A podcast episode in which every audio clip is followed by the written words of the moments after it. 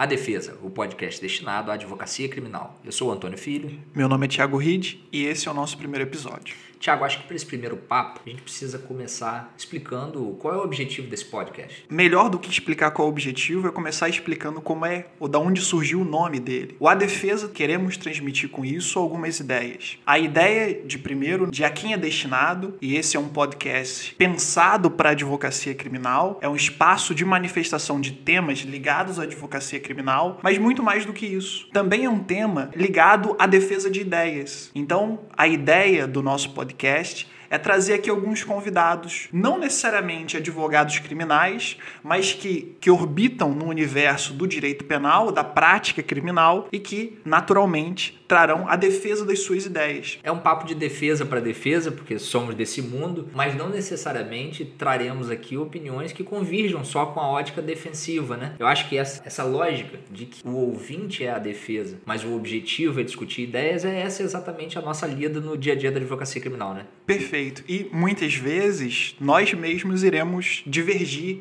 de algum ponto o que é saudável, que vai dar um gostinho interessante a essa, a essa conversa. Acho que é importante dizer, né? A, a ideia, travemos aqui bate-papos entre nós, mas também queremos, como você disse, receber convidados e pessoas que podem contribuir com esse papo. Acho que é isso, né? Exatamente, é isso daí.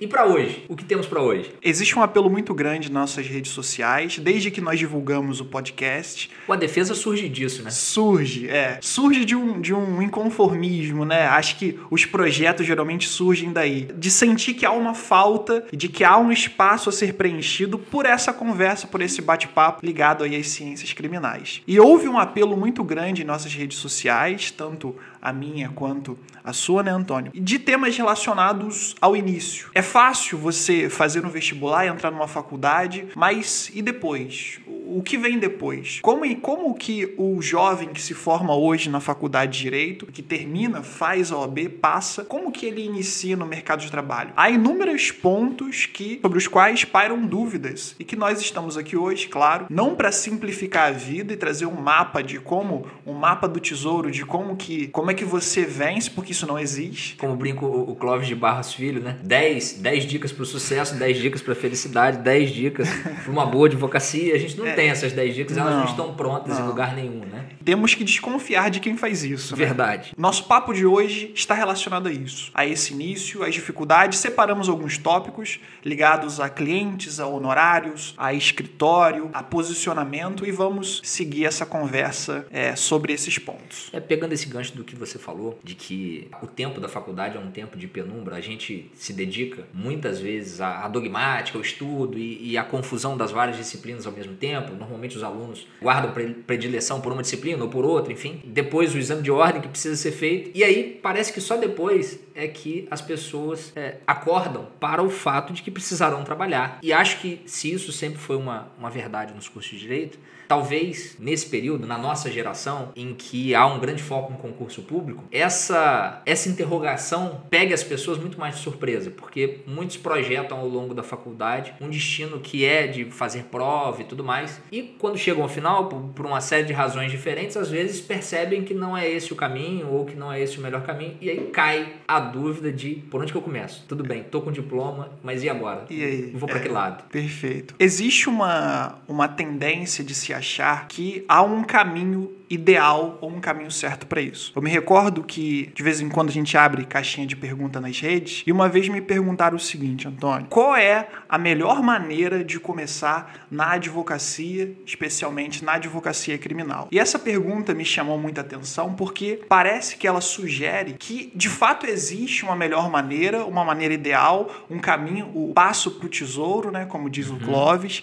e que na verdade isso não existe. E que mesmo se existisse, essa essa seria a pior forma de começar. Lendo os livros do Taleb, você sabe, né, e, e os ouvintes que me conhecem sabem que eu admiro muito a leitura do, do Nassim Taleb, ele conta a seguinte história. Você é um, profeta, então a sua função é ler o futuro, é conseguir enxergar o que vai acontecer no futuro. Só que você é um profeta da idade da pedra. E as pessoas pedem que você saiba o que vai acontecer adiante. E naturalmente você precisa, como um profeta que se preze, prever a invenção da roda. Mas se você tem a capacidade de prever a invenção da roda, quer dizer que naturalmente você já sabe como uma roda é, qual é o formato dela, e que se você já sabe, você vai aplicar isso hoje. O que, que, o que, que essa história quer dizer? Quer dizer que se houvesse um caminho ideal, todo mundo praticaria esse caminho ideal e automaticamente iria congestionar esses passos e essa seria a pior forma de começar. Deixaria de ser o ideal. Deixaria de ser o ideal. Então talvez essa seja a primeira desconstrução que a gente tenha que fazer, que não existe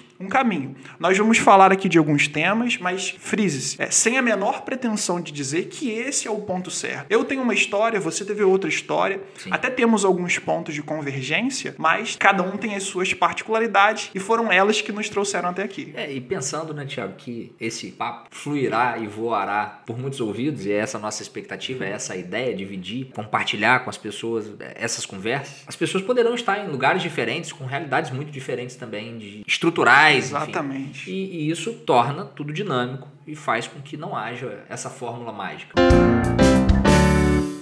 Mas acho assim, se não há uma fórmula mágica, há talvez caminhos ou pelo menos pedras com as quais já nos deparamos nos nossos caminhos e que divididas podem ajudar que alguém não tropece. Exatamente. E talvez esse seja o maior valor dessa conversa aqui. Essa conversa que a gente vai trocar experiências e que, embora não exista essa fórmula ideal, existem alguns ingredientes que devem estar presentes no caminho das pessoas. Já caminhando, avançando é, sobre o ponto, me parece que muito muito mais do que uma dúvida aleatória. Existe uma coisa que está na cabeça de todo jovem estudante, como você falou, que não quer concurso, que quer advogar, que hoje em dia é um lobo solitário, né? Então, ele até não tem muito com quem conversar, então isso fica até muito no imaginário dele. E a pergunta que paira na cabeça desse jovem estudante é: me formei, preciso ganhar dinheiro e naturalmente preciso de clientes. É como conseguir esse primeiro cliente e que naturalmente depois vai gerar o segundo, o terceiro. Essa é talvez uma das principais perguntas que. É o monstro que, que assombra todo mundo e que já nos assombrou. Né? Já, com certeza. É o, é o, primeiro, é o primeiro monstro. E o que, que você é, tem aí para dizer sobre esse ponto do primeiro cliente? Primeiro que eu, eu me lembro. É, desse, qual foi o seu primeiro cliente? Assombro, né?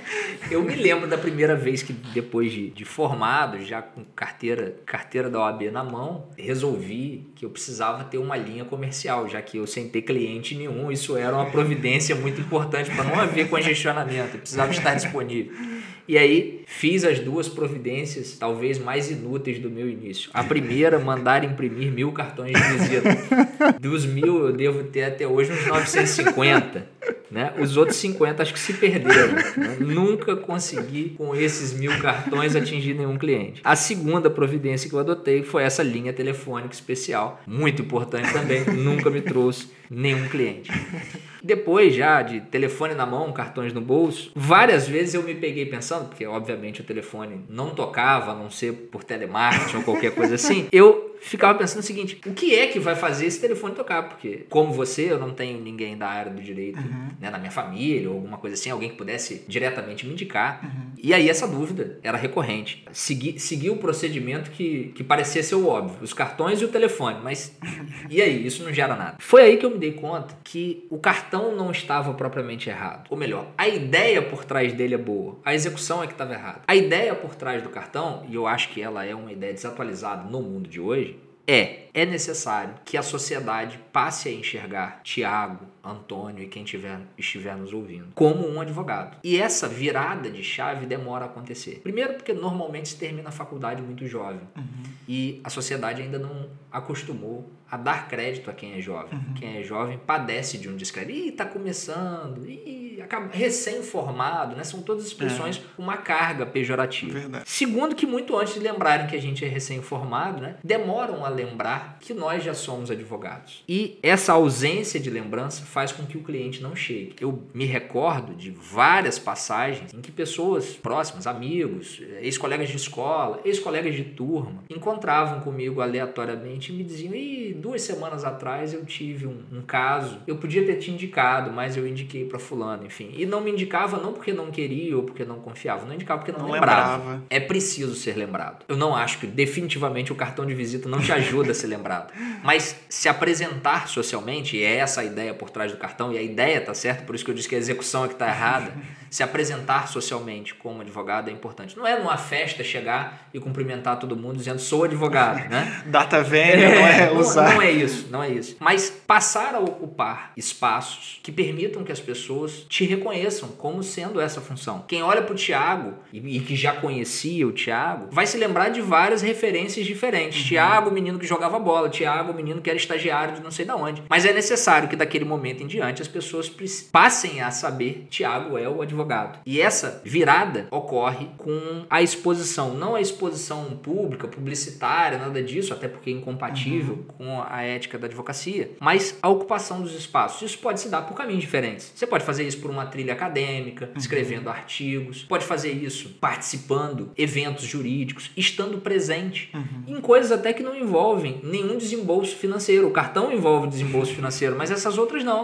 Então vai ter na minha cidade uma palestra de tal coisa assim assim que é um assunto jurídico ligado à minha área. Estar presente nessa palestra, trajado como advogado, porque na verdade, por que trajado? Não é que a roupa faça diferença, mas já que nesse primeiro momento o seu objetivo é passar a ser visto como, você precisa, pelo menos nesse primeiro momento, na minha perspectiva, nosso papo é sempre um papo claro. de opiniões, mas na minha perspectiva, se pôr com uma roupa que as pessoas passem a encontrar em você essa imagem. Até hoje, aliás, falando da roupa, só num, num parêntese, uma coisa que me, me chama muita atenção. E eu já fui um revolucionário de roupas, eu não gostava de ternos e tal. É, e isso foi péssimo também pro meu início. É, até hoje, pessoas que me conhecem do meio jurídico, por vezes, ao passar por mim na rua, sem a roupa completa do mundo advocatício, não me reconhecem. reconhece. É muito comum, não sei se você vivencia Já isso. Aconteceu. Às vezes alunos, enfim. A pessoa passa e não, não se dá conta. Por causa disso, porque a imagem do advogado no, no imaginário social é. alguém de terno, gravata. Então, eu acho que esse é o passo.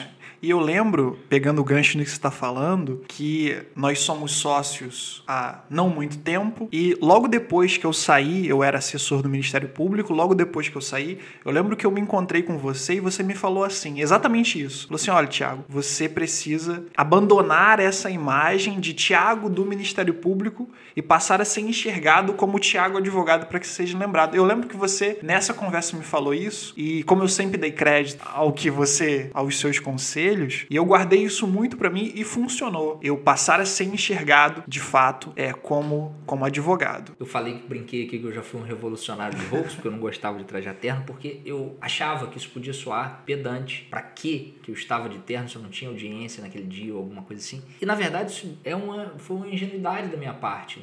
Não é isso. É, é só a necessidade de fazer essa virada de chave. Uma vez ela feita, pronto. Eu, o primeiro passo para o primeiro cliente, se pudéssemos estabelecer um passo, talvez seja esse: passar a ser visto como advogado. Porque é evidente que antes disso, o primeiro cliente não chega. É, com A certeza. não ser que ele seja né, o tio, É, o é. vizinho. Mas até o vizinho eu digo que não vem antes dessa virada.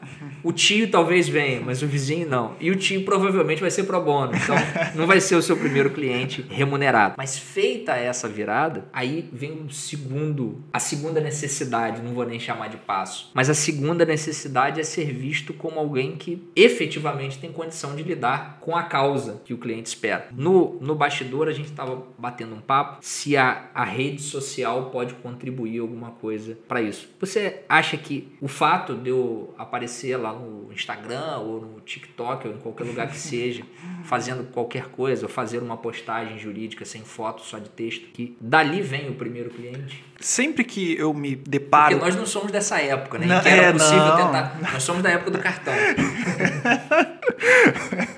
Somos da época do cartão e da época, talvez até, onde não havia essa rede social tão fácil que todo mundo tem, né? Mas Aliás, não é- não é uma campanha contra as gráficas. né? Temos cartões ainda. né? Continuam tendo pouca utilidade, mas ainda os temos.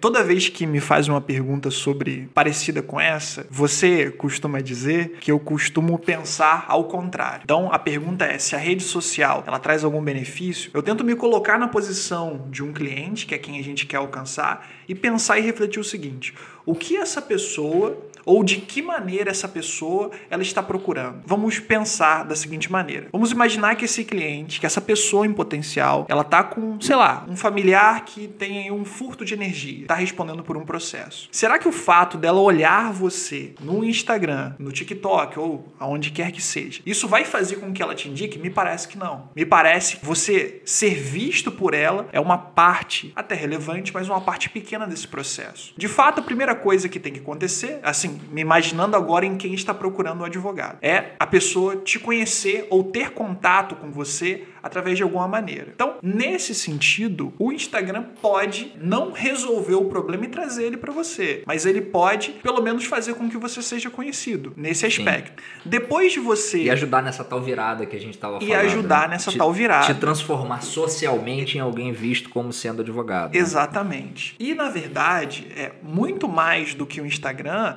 me pare... até abrindo aí a sua pergunta, né? Parece que existem outras formas disso acontecer. Então, por exemplo, é, você pode eventualmente ter um colega de sala que não faz a parte criminal, que ele, sei lá, está destinado ao direito do trabalho. Porque é, existem as pessoas que gostam de direito do trabalho, direito civil, direito da família. Acontece, né? Acontece. Acontece de vez em quando, né? Deve é... ter um CID para isso, mas acontece.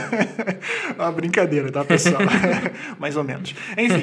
É... Então, você pode ter aquele colega que faz o direito do trabalho, que faz o direito de família, e que, para você aumentar, é, a... de você ser conhecido, aumentar a amplitude aí da, da sua imagem, você pode combinar com ele de, ó, de fazer aí uma questão de indicação de clientes. Então, assim, a rede social ela é importante, acho que tem um lugar, mas existem outras ferramentas disso acontecer também. Mas voltando aí à rede e concentrando nela. Não acho que ela por si só vai converter ninguém, mas pode ser que ela traga um segundo elemento que é uma boa referência da pessoa. Acho que ainda mais nesse tempo, né, Tiago, que a gente está vivendo, que é um tempo de pandemia, de distanciamento social necessário, de pouco fluxo, então, nas, nas ruas, enfim, uhum. e, e, nos encontros sociais, vamos dizer assim, em festa, em restaurante, em qualquer coisa que seja, em roda de conversa. Uhum. Somos privilegiados de estarmos podendo conversar é. assim. É, eu acho que isso ainda ganha mais força. A ideia de que a rede social pode contribuir para a construção dessa imagem. Então, nós nos posicionamos. Depois do posicionamento, é preciso haver alguma exposição, rede social, contatos de amigos, é, cadastrar-se como dativo. Aqui na nossa realidade, por exemplo, tem o programa da Justiça Federal em que você passa a ser advogado dativo de pessoas que estão respondendo criminalmente na esfera federal. É isso que você lembrou, muito importante, né? O, o TRF2, acredito que outras regiões também permitam isso. Em alguns estados isso é possível até na Justiça Estadual, né? É, o TRF tem um, um, canal que é aberto, é só, e, e na verdade no interior algo muito carente, tem uma quantidade pequena de pessoas dispostas a atuarem como dativo, que a remuneração não é tão animadora, mas assegura essa exposição, uma exposição válida, né? Válida. Ajudando alguém, exercendo a sua atividade técnica, mas ganhando também uma certa habilidade processual, principalmente para quem... Experiência. É, porque mesmo quem estagiou numa área, e nós dois tivemos a felicidade de, nos tempos de faculdade, estagiar exatamente na área que a gente atua, estagiar em área criminal, mas mesmo quem fez esse percurso, depois, quando você vai advogar, é diferente. É. Há uma solidão nas suas decisões advocatícias, principalmente para quem vai advogar sozinho. Não que seja propriamente uma insegurança, mas há uma solidão. Um dia a gente é. ainda vai conversar sobre a primeira audiência é. em vez do primeiro cliente, é. mas há essa solidão. Então, o dativo talvez cumpra essas duas funções ao mesmo tempo, Sim. né? Te ajuda na exposição e te ajuda também a ganhar confiança de que você consegue Sim. sozinho e que dá para caminhar. Mas só para fazer uma, uma lista, eu sou sempre preocupado com, com sínteses. É, e, e para que quem está nos ouvindo não fique na impressão de que são, vamos dizer assim, dicas muito abstratas uhum. ou algo assim, né? Chegamos à ideia de que as redes sociais impactam uhum. positivamente, ainda que possam não garantir o primeiro cliente uhum. diretamente, mas impactam nessa construção, mas que isso, na verdade, está dentro de um contexto maior, que é a apresentação social como um todo na isso. condição de, de advogado e que isso pode ser alcançado por outros caminhos, como. Exatamente. E, e eu dei a ideia da do, do, escrever um artigo, porque eu acho que esse, não, não necessariamente um artigo acadêmico, esse é muito importante também, mas não tanto para sua apresentação e mais para a construção de uma base sólida e, e acadêmica, enfim. Mas até mesmo uma opinião sobre um fato relevante. isso. Não uma opinião de gritaria, Claro. uma opinião a técnica, mas uma opinião jurídica Claro. sobre aquele assunto que tenha a ver com a sua área, se for o direito do trabalho, um assunto relevante, uma mudança relevante, comentar aquilo em alguma medida pode ajudar a, a criar essa ideia de que, de que você passou a ser advogado. Mas isso não traz o primeiro. E aí, Não da onde traz. que vem o tal do primeiro cliente? E aí, depois que a gente tem a nossa imagem divulgada, tem o posicionamento e tudo mais, vai chegar uma hora que o primeiro cliente vai aparecer. E Estamos nós... trabalhando com a, com a teoria do, do surgimento espontâneo, assim. Sim, Mas sim. não é o. Só te, te cortando, né? Filósofo contemporâneo, Mário Sérgio Cortella, brinca, muito embora seja verdade, segundo o que ele conta, que o pai dele guardava um grande segredo por muitos anos. E assim o fez até a adolescência dele, salvo engano. E que o grande segredo, que um dia foi revelado, já, já depois dele maior, era vaca não dá leite. né? Então estamos apostando no, no aparecimento espontâneo, mas não assim sem nenhum esforço.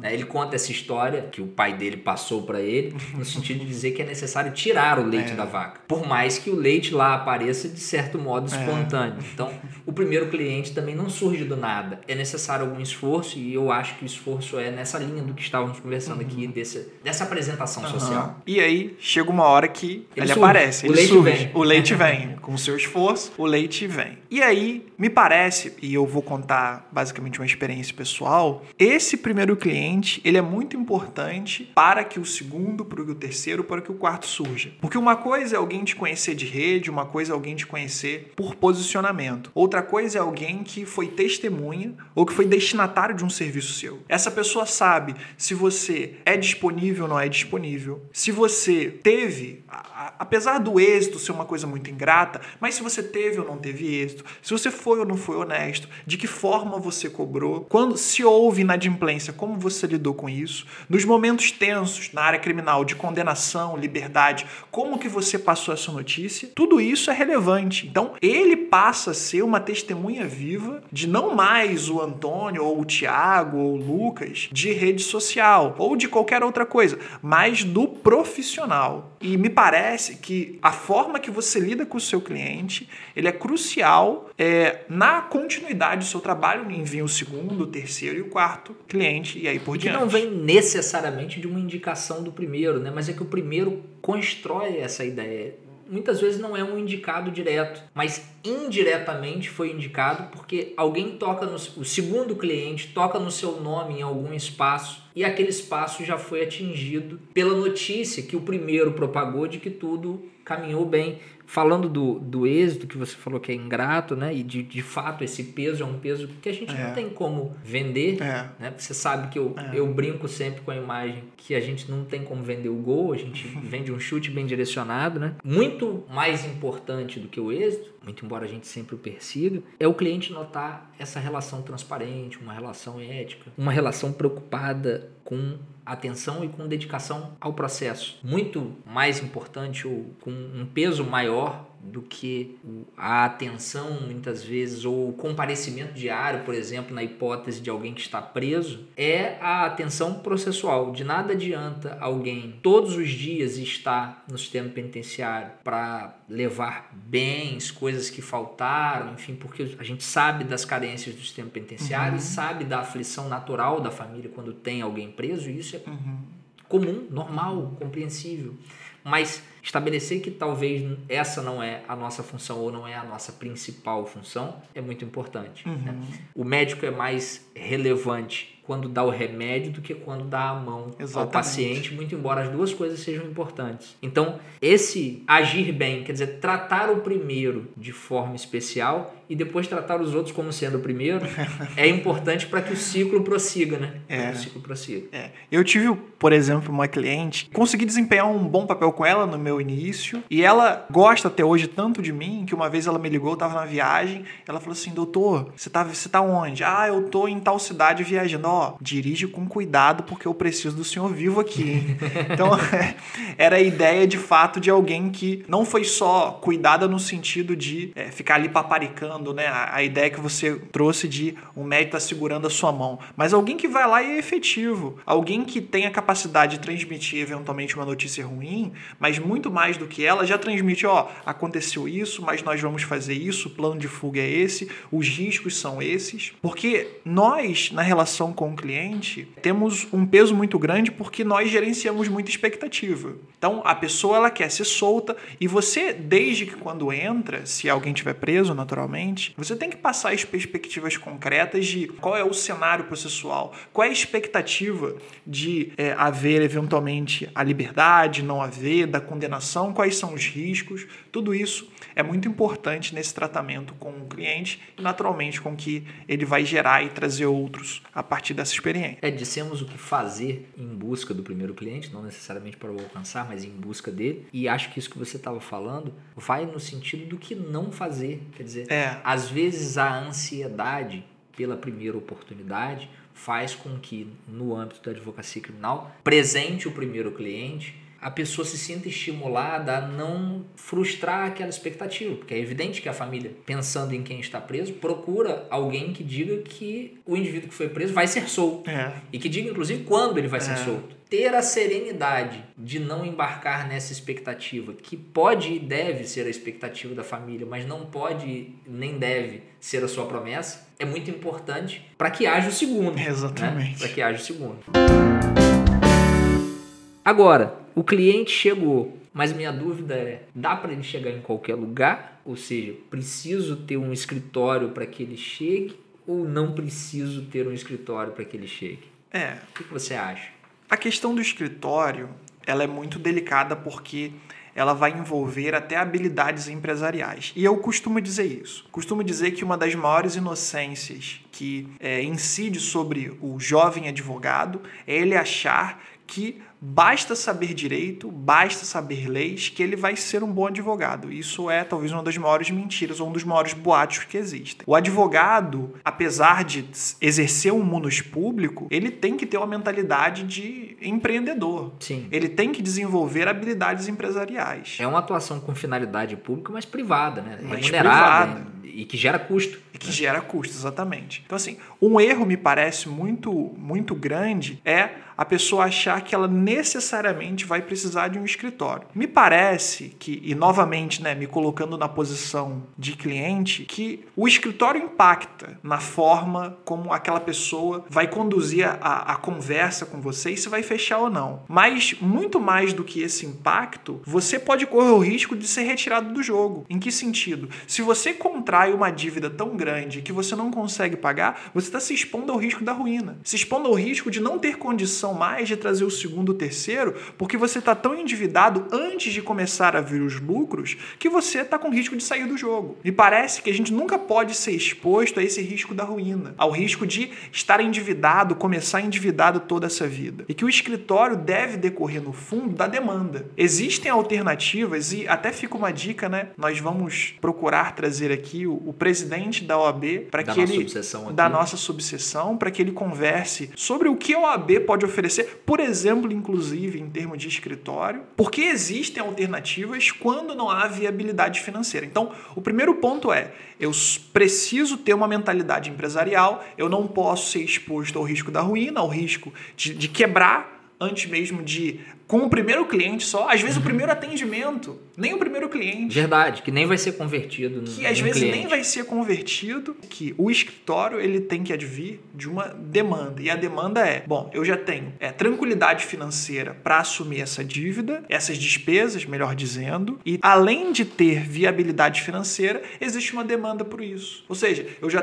comecei a ter um fluxo de clientes maior e que esse fluxo de clientes maior me permite ou recomenda que eu tenha uma estrutura física para isso. Nesse ponto concordamos integralmente de que o escritório não é um ambiente essencial ou um pressuposto para que haja uhum. o primeiro, o segundo ou o terceiro cliente. Me lembro que o meu primeiro cliente foi atendido no fórum, que era um ambiente que eu me sentia confortável. À época achei que não valia a pena me valer do, do escritório compartilhado, de alguma uhum. outra alternativa assim. Achei que o ambiente do fórum era legal porque me permitiria inclusive folhear o processo com com o cliente. Uhum ainda nos tempos do processo físico, né? Estamos aqui revelando a nossa idade, Antônio. Já foi o cartão, agora, agora, é isso, vamos com calma. Daqui a pouco vamos falar de. Não sei. Nos tempos do processo físico. E isso não, naquele momento, pelo menos. É, o primeiro cliente não precisa ser o primeiro grande cliente. É. Esse vem depois. É. Né? E ali era um ambiente suficiente. Então, acho que de fato o escritório deve ser pensado com essa perspectiva. O escritório é um passo muito mais comercial Sim. do que um passo advocatício. Sim. E aí, para um passo comercial, o raciocínio tem que ser um raciocínio também dessa natureza, Com também certeza. comercial. Sob pena, inclusive, de nesse risco de ruína, você ser exposto a mais desespero, mais ansiedade. E isso te atrapalhar nessa jornada, te fazer prometer o que não deve, ou te fazer assumir uma causa que não vale a pena para ser a primeira, é. É, ou que não vale a pena para ser para nunca ser sua, enfim. É. Acho que isso é algo relevante. Isso é muito interessante porque quando você está aflito, precisando de dinheiro no sentido de endividado, você acaba fechando negócios ruins. Sim. Qualquer negociação, quando você percebe que alguém está com muita sede ou que alguém está desesperado, naturalmente a conversa é totalmente diferente. Uhum. E muitas vezes esse primeiro cliente que chega é um cliente que a gente estava conversando aqui no bastidor, né? Chega com uma história muito ruim, né? É difícil chegar até você que outras pessoas já não tenham alcançado essa pessoa, um cliente de uma grande operação que vai te pagar três dígitos, uhum. né? Nessa, nessa primeira contratação? Geralmente chega, é o, o, o homicídio que ninguém soltou. O multi-reincidente preso pelo quinto roubo. Esse chega. Esse chega. o multi-reincidente. e às vezes, na ânsia de fechar, e esse é um outro ponto, você, a pessoa que se encontra numa situação de fragilidade dessa, ela se vê num desespero tão grande que precifica mal o seu trabalho. E esse é um ponto que a gente não pode deixar de falar sobre valor de honorários. Como dosar os honorários, né, Thiago? Como dosar. A primeira coisa que deve ser feito, que você coloque na cabeça que existe uma diferença entre preço e valor. E você, é, ao longo da advocacia, tem que transmitir essa mensagem de que o valor de ter você ao lado do indivíduo numa situação tão difícil quanto é um processo crime, qualquer que seja, é maior do que a noção de preço que ele vai pagar a você. E você transmite valor naturalmente com especialização, com os resultados e com o tempo. Agora, quem está no início, que não tem essa visão de preço e valor ainda muito bem delineada, ela acaba sofrendo na precificação. Chegou até mim, vamos pensar em termos concretos. Chegou até mim um indivíduo que está sendo acusado de é, por exemplo, tráfico de drogas. Qual que é a sua referência para precificar o trabalho e para você comunicar isso para ele? O processo criminal ele envolve algumas peculiaridades quando a gente trata de honorários. A primeira delas é que do processo criminal não sai dinheiro. Isso é diferente para quem é do mundo civil, para quem é do mundo trabalhista, previdenciário. Sim. É possível pactuar algo baseado num efeito, numa vantagem que vai chegar e que vai advir daquele processo. No processo criminal, necessariamente o cliente vai tirar do próprio bolso para te pagar. Uhum. E isso é algo que já é o início da precificação. Entender isso é importante. Uhum. E entender também que isso não pode ser um medo. Ou seja, o impacto financeiro vai ser suportado pelo cliente e não há outra alternativa. Uhum. Então, se isso lá na, na esfera civil, na esfera trabalhista, pode servir como uma forma de diminuir os honorários, ou pelo menos aqueles que vão ser pagos uhum. inicialmente, na advocacia criminal não adianta se pensar assim e talvez isso seja até algo importante de ser conversado com o cliente. Dando um passo atrás no que conversávamos, a atividade de definir honorários é uma atividade muito mais comercial sim, do que a advocacia. Sim. E entender isso também é difícil, porque a gente não é preparado na grade normal dos cursos de direito para essa lida uh, de precificação. E no, normalmente, até quem estagia, que é o convívio mais próximo que você tem com a prática durante o seu curso, não ganha essa habilidade, a habilidade de precificar o honorário, porque ou estagia em órgão público, e aí está muito distante disso, uhum. ou quando estagia em escritório, dificilmente o estagiário participa é, da, da conversa ligada ao fechamento do contrato, ao estabelecimento é. dos valores. E quer dizer, há dois passos necessários. O primeiro passo é estabelecer um número, depois vender esse número, Isso. porque alguém vai ter que comprar ele. E os dois são muito difíceis para quem está conversando, porque e aí? Uma defesa num processo de tráfego, que foi o exemplo que você soltou no meu colo, vale mil, vale dois mil, vale dez mil, vinte, trinta, cinquenta mil? Depende. Depende de qual é a defesa. Mil eu tenho certeza que não vale. mas depende de em que lugar que você está, Depende do que você tem para oferecer. Depende até do que, que você identifica de ser possível de ser feito naquele caso. Há casos que desde, desde o início se anunciam como casos pouquíssima chance de sucesso. Talvez não valha a pena pesar a mão nos honorários sob pena de à frente o cliente dizer paguei tanto é. e nada foi resolvido. Esse é um risco normal, mas num caso em que você já identifica desde o início que a chance de sucesso é muito baixa, talvez isso seja algo a ser considerado nesse processo de definir. Mas assim, se pudesse dividir um parâmetro, sem dúvida, a tabela da OAB é o, é o primeiro parâmetro, principalmente para quem está começando. Olhar a tabela. E, e, olhar não só na sua área, olhar a tabela como um todo, uhum. Até para ver quanto que ela adere ou não à realidade da sua comarca especificamente. Você uhum. pode estar distante da capital e a tabela é feita tentando acomodar o estado inteiro. E uhum. o estado inteiro, a depender do estado, há muita diferença entre é. o interior e a capital. Então, Acho que o primeiro exercício é esse, olhar a tabela como um todo para você se acomodar. E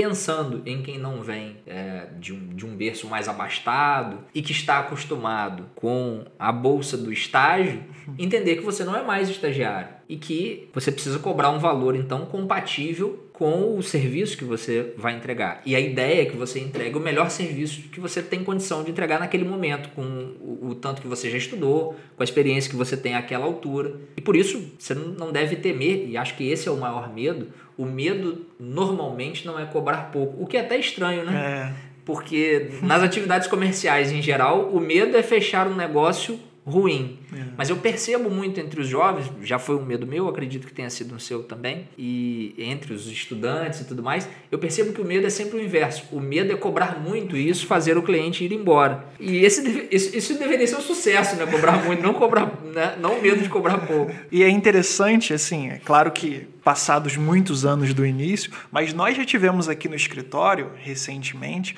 uma pessoa falando que não fechou com um determinado colega advogado porque cobrou pouco. Sim. Porque achou que isso espantou ela, porque ela é, tinha noção, né, a referência do valor, é, não sei nem se de tabela, mas sabia que aquilo ali era completamente fora da, do caso. É, acho que na ideia, então, na divisão que eu fiz de que seriam duas coisas a serem estabelecidas, a primeira, chegar a um valor e aí é um processo interno, né? Você não precisa falar é. isso com ninguém. O segundo é vender esse valor. Acho que para chegar ao valor, a tabela é um tabela, ponto de partida. Um ponto de partida. E conhecer a realidade do seu local, saber mais ou menos o que as outras pessoas estão cobrando. E ser simpático com os clientes, com, com os colegas, te ajuda a ter essa notícia. Perguntar a alguém que está mais tempo do que você, alguém uhum. mais experiente. Um professor, ex-professor seu, uhum. um colega mesmo, na, na antessala, ali no corredor para uma audiência, enfim. Isso é importante, ouvir é. as outras pessoas. Nós já conversamos. Muitas vezes, continuamos até hoje conversando com quem tem mais experiência que a gente. Feito isso, estabelecido mentalmente um valor, chegar à conclusão de como vender e na hora de vender, expor o que vai ser feito é muito importante, né, Tiago? Por vezes o valor parece alto ou por vezes há medo de que o valor esteja alto pela falta de habilidade de demonstrar o que aquilo envolve. 50 mil reais para uma cirurgia, caro ou barato? Depende, depende, depende do que a é. cirurgia envolve, depende de qual é, do que, que vai ser entregue. Então, explicar o valor talvez seja muito importante do que dizer o, o número. É. Né? E uma coisa que eu sempre percebi é que existe uma coisa que talvez seja mais importante do que o valor que você cobra, que é como você cobra determinado honorário. Eu posso cobrar, por exemplo, três dígitos, dois dígitos para alguma coisa, mas a forma de pagamento ela interfere demais no cara fechar ou o cara não fechar. Não. Às vezes a tabela vai dizer lá, a determinado ato, é, o valor mínimo aqui é de 12 mil reais, mas 12 mil você pode exigir da pessoa é, à vista, você pode dividir em duas vezes, três vezes vezes. Você pode então fazer isso de diversas formas. E talvez você entender a realidade da pessoa, quem que está te procurando, é, qual, como que ela vive, como que ela ganha dinheiro, como que ela trabalha, como que ela trabalha, isso seja fundamental nessa, nessa negociação no sentido de, de alcançar esse valor é, naquele caso. É, isso sem dúvida é, é fundamental. É um processo mesmo, que vai exigir, como tudo na vida, algum teste. Sim.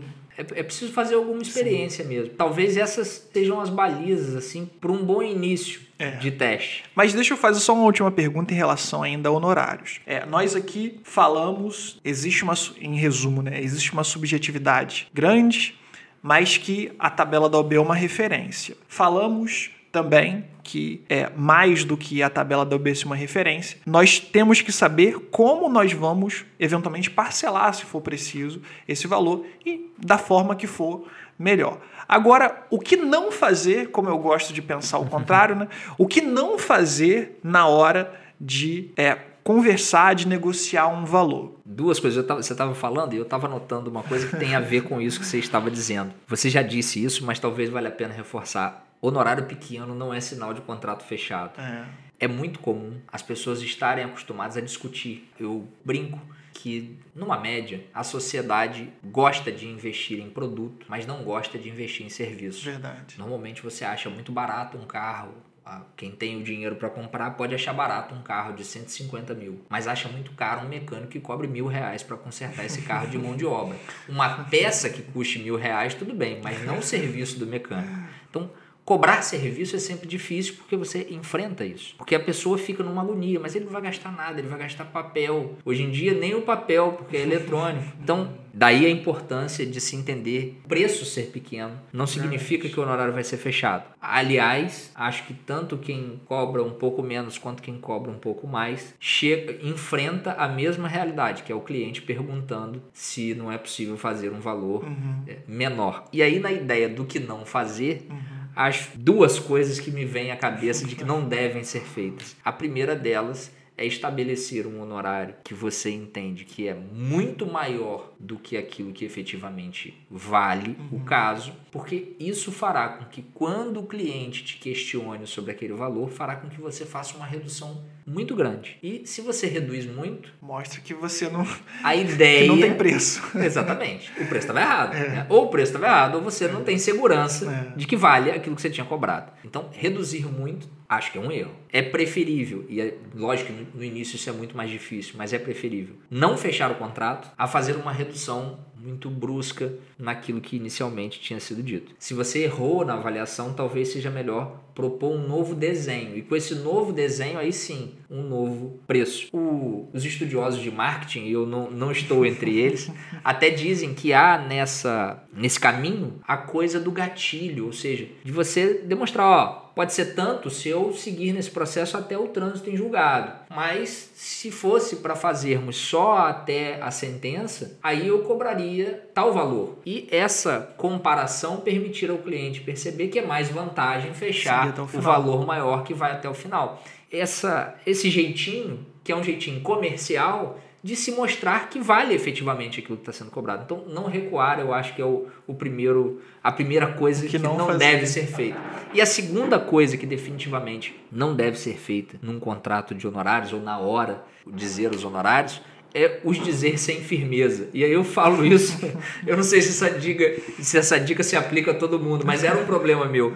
Eu me lembro que nas primeiras precificações que fiz, eu levantava um número que eu até acreditava nele mas qualquer reação física do cliente em relação àquele número me gerava a ideia de que eu deveria diminuir ele imediatamente. Então eu já falava, é X. Se o cliente balançasse na cadeira, eu já falava, não, mas assim, mas é X, mas pode ser menos um pouco.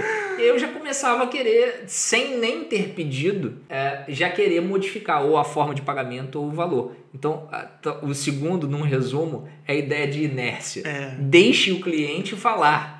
dê o valor e espere a resposta. Não dê o valor e já comece a remendar o valor ou a forma de pagamento imediatamente. É verdade. E até trilhando nesse caminho que está falando, como nós falamos, a precificação ela parte de uma ideia de que você vai ter um desgaste de tempo é, envolvido naquele caso, às vezes um desgaste de conhecimento, no sentido de que você vai ter que se dedicar, parar, eventualmente é um tema muito específico de alguma matéria. O direito penal se relaciona muito com a medicina e que às vezes você tem que mergulhar em outra ciência para isso. Então, você tem que contar o desgaste que isso pode trazer nas relações, o tempo que você vai empreender. E se você faz um leilão de tempo, toda essa análise que você fez até chegar no preço, é, no, no, no preço que você atribuiu ao valor do seu trabalho, você joga tudo isso por terra. Se você cobra é, seguindo um exemplo de tabela, 15 mil, 20 mil para alguma coisa, e do nada vira é, 10 mil, no primeiro virar para a esquerda, né, ajeitando-se na cadeira, ou a primeira cutucada na pessoa que está junto com você, mostrando uma insatisfação. Quando houve o valor primeiro, né, que o fez abaixar muito, como você falou, é, isso daí faz cair por terra todo o cálculo que você eventualmente fez é para chegar àquele valor, né? Porque no fundo o valor não é um bico, o valor considera muita coisa. Sim. E quando você ignora isso, você destitui de fundamento isso. É, e num gancho, você falou de tempo, aproveitar o tempo. A gente, obviamente, estamos conversando aqui em torno das grandes dificuldades que envolvem o início da advocacia, em uhum. especial a advocacia criminal. Com certeza, o início é sempre um processo doloroso em tudo na vida. Uhum. Todos os inícios são dolorosos normalmente. Mas há uma virtude no início que é o tempo. Normalmente você tem pouco cliente e por isso muito tempo. Verdade. Aproveitar isso para entregar muita qualidade para buscar dar muita qualidade e não focar em volume, talvez seja uma coisa relevante. Eu vejo que há uma grande ansiedade, uma vez celebrado o primeiro contrato de honorários, em logo celebrar o segundo, terceiro, quarto, quinto, sexto, sétimo,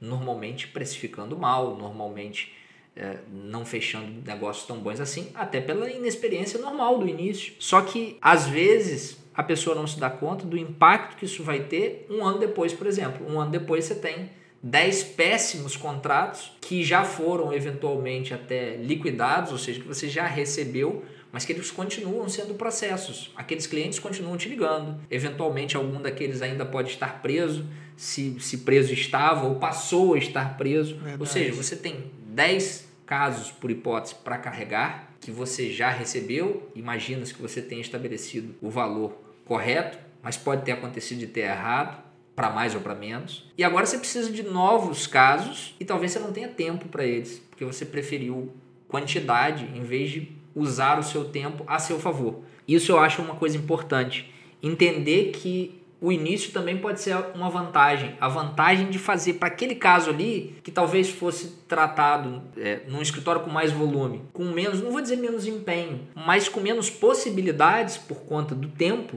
fazer daquele caso o seu caso. Hoje a gente tem um monte de opções, tem investigação defensiva, tem Verdade. possibilidade de você fazer oitiva no escritório, parar, ir ao local do crime, enfim, coisas que às vezes quem é maior que você ou quem está há mais tempo que você pode não conseguir não fazer faz. naquele caso com aquele valor. E que você, mesmo não sendo um valor ruim, tem condições de fazer, porque aquele é seu único caso. Usar isso a seu favor é um, algo muito bom até para despertar novas contratações. Mas falando de tempo, a gente não pode estourar o nosso. Nesse rumando em direção ao, ao fim desse papo, mais aberto para muitos outros, você acha, Tiago, que a concentração numa área, e a gente veio falando aqui de criminal, criminal, criminal, começar só no criminal, é possível? Dá pé? É o melhor? O que, que é, você acha? Vamos lá, eu costumo ser muito realista com essas coisas.